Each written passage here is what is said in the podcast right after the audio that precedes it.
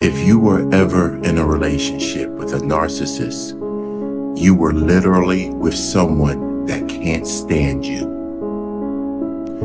You weren't with an ordinary person at all. You were actually with a principality that targeted you and had an agenda to ruin your life.